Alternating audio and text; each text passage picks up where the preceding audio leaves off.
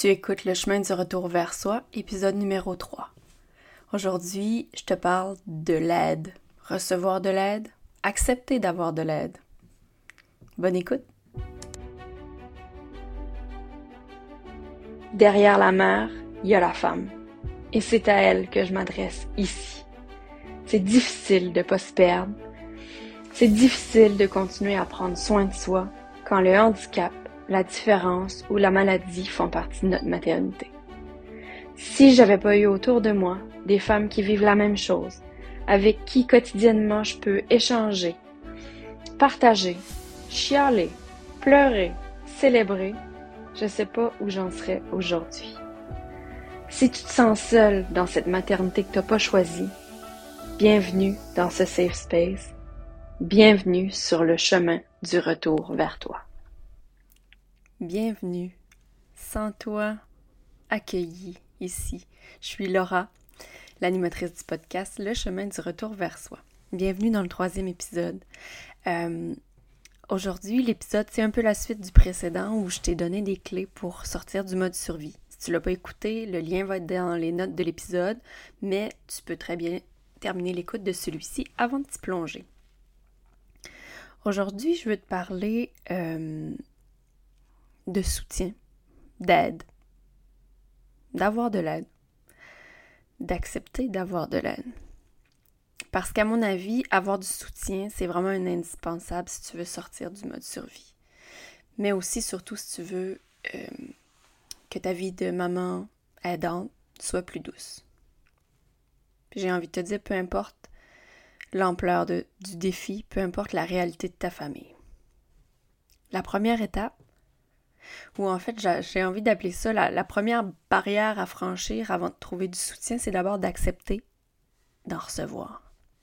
Comment tu, t'es senti quand euh, tu as décidé d'écouter cet épisode, quand tu as lu euh, peut-être le titre ou les notes? Comment tu te sens par rapport à décider de recevoir de l'aide? Surtout si tu n'en reçois pas en ce moment.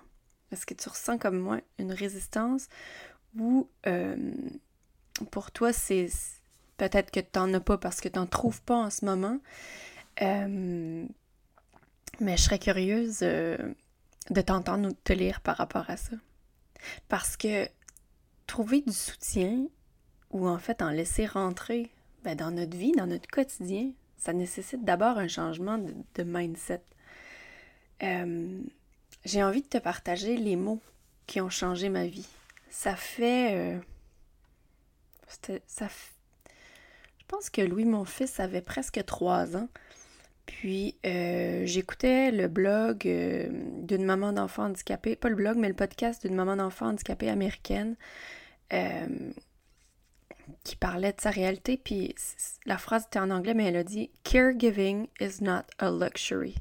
Et ces mots-là se sont comme tatoués dans ma tête ça a fait tellement de sens pour moi de en fait de l'entendre de la bouche de quelqu'un d'autre puis de me faire dire que c'était pas un luxe que j'en avais besoin euh, d'aide qu'on en avait besoin pour moi pour notre famille pour Louis mon fils pour ma fille pour mon couple de, Puis à partir de ce moment-là, je me suis mis à voir, euh, dans les moments euh, que je suivais sur les réseaux sociaux, à voir, à les remarquer, ces moments-là, qu'il y avait des équipes autour d'elle. Puis on dirait que de le, voir, ça a permis comme de le normaliser pour moi, puis de, de le rendre comme acceptable, ou en fait d'arrêter de me sentir coupable, puis de me sentir mal. Euh, d'arrêter d'avoir l'impression euh, que j'ai besoin d'être capable de tout faire tout seul. sais, on peut-tu normaliser, s'enlever cette pression-là de faire tout seul? Il n'y a, pas une phrase qui dit que ça prend un village pour élever un enfant, puis je pense que quand ton enfant est, est handicapé ou malade, ça, prend un encore plus grand village. Fait que là, attention, ouvre bien tes oreilles. Je vais te dire une phrase que je veux que t'imprime à l'intérieur de toi aussi. Tu n'échoues pas si tu ne réussis pas toute seule. Tu te crées une équipe autour de toi, autour de ta famille, pour que ta vie soit plus douce. T'as pas à être invincible. Il y a personne qui te le demande. Peut-être, à moins peut-être toi-même. Mais là, c'est le temps de faire du ménage dans tout ça puis de changer ça. As-tu besoin que je te le répète? Tu peux faire euh, rewind si tu veux le réécouter. Là, euh, peut-être que tu m'écoutes puis tu te dis Ouais, ok, mais, mais moi je suis capable pour vrai de tout faire toute seule là. Ok. Ok. Au détriment de quoi? De qui? De ta santé? De ton bonheur? De tes autres enfants? De ton couple? Même de ton enfant? Sais, euh, j'ai envie de te partager euh, quelques éléments qui ont changé dans ma vie, dans notre vie, à partir du moment où j'ai laissé entrer d'autres gens pour m'aider à prendre soin de lui. Parce que une chose que j'ai réalisée, c'est en, en, partageant le siège d'aidant avec d'autres personnes, ça me permet de prendre un recul, puis d'être juste, puis là je le mets entre guillemets, juste la maman. Seulement là, de, de, de tu sais, à l'époque où on a laissé rentrer de l'aide euh, dans notre vie de famille, c'était euh, une saison de notre vie où le sommeil était beaucoup plus euh, beaucoup plus limité, si je peux dire ça comme ça. puis, tu sais, quand t'as passé la nuit, puis peut-être que c'est ton cas en ce moment, si tu passes la nuit à, t'occuper en enough de ton enfant, t'es patiente toute la nuit, tu, réussis, tu restes grounded, tu... Mais moi, ce que je me disais, c'est comment je peux être une mère aimante et patiente la nuit, puis continuer le matin. Puis toute la journée après, quand t'as pas de pause, ça prend un moment pour recharger les batteries. Ça prend un moment pour prendre de l'air, pour, pour, pour se ressourcer, pour se renouveler. Donc, euh, concrètement, de notre côté, les changements que ça a eu de construire une équipe, ça a permis de me donner de l'espace pour moi. Comme je l'ai dit tantôt, pour respirer, pour me renouveler, ça nous amène un équilibre familial, un équilibre de couple, un équilibre personnel pour moi. Ça amène du temps de qualité pour faire des activités avec ma fille, des activités que c'est pas possible de faire avec mon fils, puis d'être juste présente pour elle parce qu'elle en a besoin aussi. Ça nous permet, ça me permet de pas être stressée si mon, mon conjoint revient tard du travail parce que je sais que je suis pas seule avec les enfants pour le souper. Donc lui, ça lui permet de pas être stressé aussi, de pas se dépêcher à revenir pour venir me sauver la vie. Ça nous laisse du temps pour des projets personnels, des projets de couple. Ça permet à mon fils d'avoir une personne qui est avec lui, qui est en forme, qui est disposée, qui est patiente, qui est aimante. Euh, puis pour lui, pour nous, c'est comme juste un grand réseau, un grand village qui se construit autour de nous. Puis je suis certain euh, que pour lui, ça a eu un impact sur sa capacité d'adaptation euh, parce qu'il est en contact avec des personnes différentes qui lui amènent des choses différentes. Donc, pas juste avec sa, sa vieille mère plate. Puis, tu sais, là, je te dis tout ça. Puis, pour être honnête avec toi, faut que je te dise que ça m'arrive aussi de me sentir coupable. Puis c'est fou, hein, parce que ces, vagues de culpabilité-là, elles arrivent surtout dans des périodes où on a beaucoup d'aide. Les, périodes où ça va bien, où, c'est fluide, où, où, l'équilibre familial est là. Puis c'est là, boum, dans ces moments-là que la culpabilité arrête plus. Mais voyons, Laura, peut-être que peut-être que c'est trop, peut-être que c'est comme un inconfort, un malaise que je ressens. Je me sens coupable de ne pas être avec mon fils, alors qu'en fait, je lui offre quelqu'un qui est là pour répondre uniquement à ses besoins avec une présence puis une attention qui, est soutenue, qui est que dirigée vers lui, ce que moi je suis pas capable de faire en continu, surtout quand on est à l'heure du souper, au retour de la garderie, où ma fille a aussi besoin euh, d'une présence. Puis tu sais, en grattant encore plus, puisque j'ai essayé d'analyser cette culpabilité-là, j'ai réalisé euh, qu'en dessous de ça, il y avait une peur. Une peur du jugement. Est-ce que les gens vont trouver qu'on a trop d'aide? Est-ce que quelqu'un va se dire qu'on exagère, puis qu'on n'est pas bon, puis qu'on devrait être capable de faire tout seul? Peut-être que c'est des questions que tu te poses toi aussi.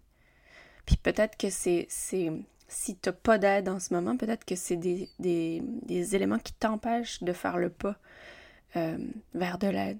Est-ce que d'autres choses qui me venaient, c'est est-ce que quelqu'un va dire que je devrais passer plus de temps avec mon fils, que je l'aime pas assez parce que c'est quelqu'un d'autre qui le nourrit, quelqu'un d'autre qui l'amène en poussette ou qui le joue avec, qui le stimule plutôt que moi?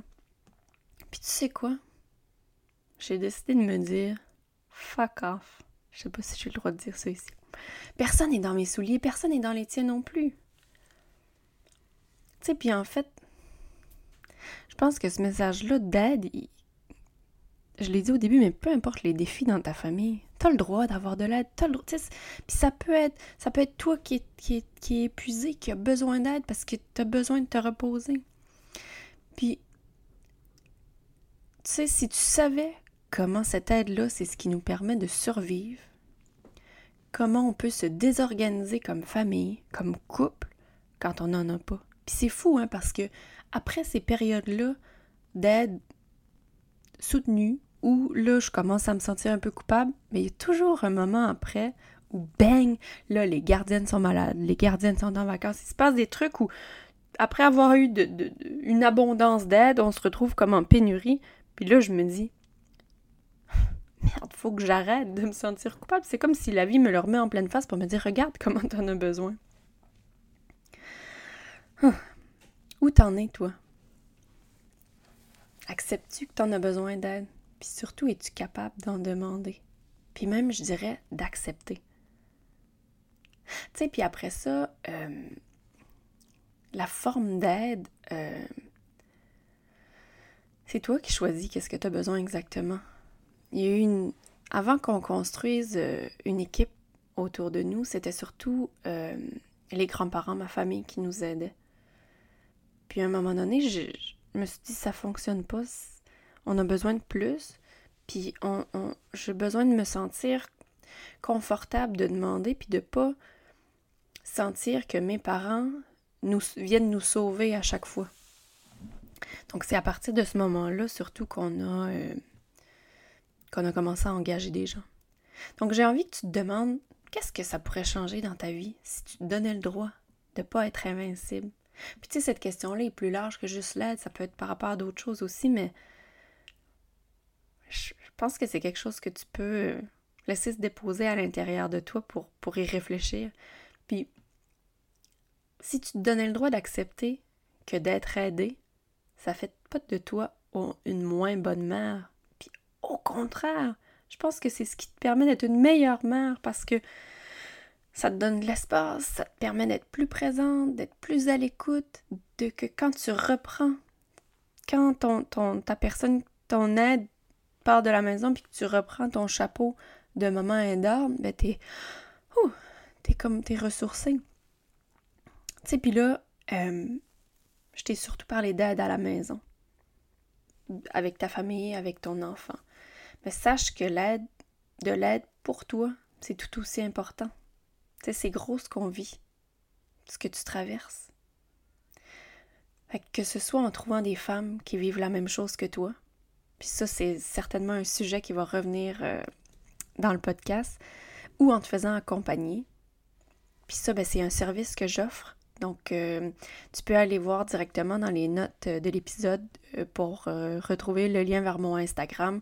Tu peux venir me voir puis me viens me parler en DM pour en savoir plus sur les accompagnements individuels ou de groupe que je peux t'offrir. Donc, peu importe sous quelle forme l'aide, avoir besoin d'aide, demander de l'aide, accepter de l'aide, rappelle-toi que c'est pas d'échouer. C'est de mettre des choses en place pour que ta vie soit plus douce, pour qu'elle soit plus facile. Je m'arrête ici. Écris-moi. J'ai envie de savoir qu'est-ce que cet épisode-là a fait euh, résonner en toi, puis où savoir où t'en es toi sur ton chemin euh, en lien avec l'aide? Est-ce que c'est quelque chose qui est difficile? Est-ce que c'est facile? Je te dis à la prochaine. Bye. Merci du fond du cœur de ton écoute. Si tu veux supporter le podcast, la meilleure façon de le faire, c'est en laissant un témoignage sur Apple Podcast. C'est pas compliqué. Tu vas sur l'application, tapes le chemin du retour vers soi clique sur s'abonner et descends jusqu'en bas à la section évaluation et avis. Puis là, ben, c'est ton tour. Dis-moi pourquoi t'écoutes et l'impact que ça a eu sur ta vie.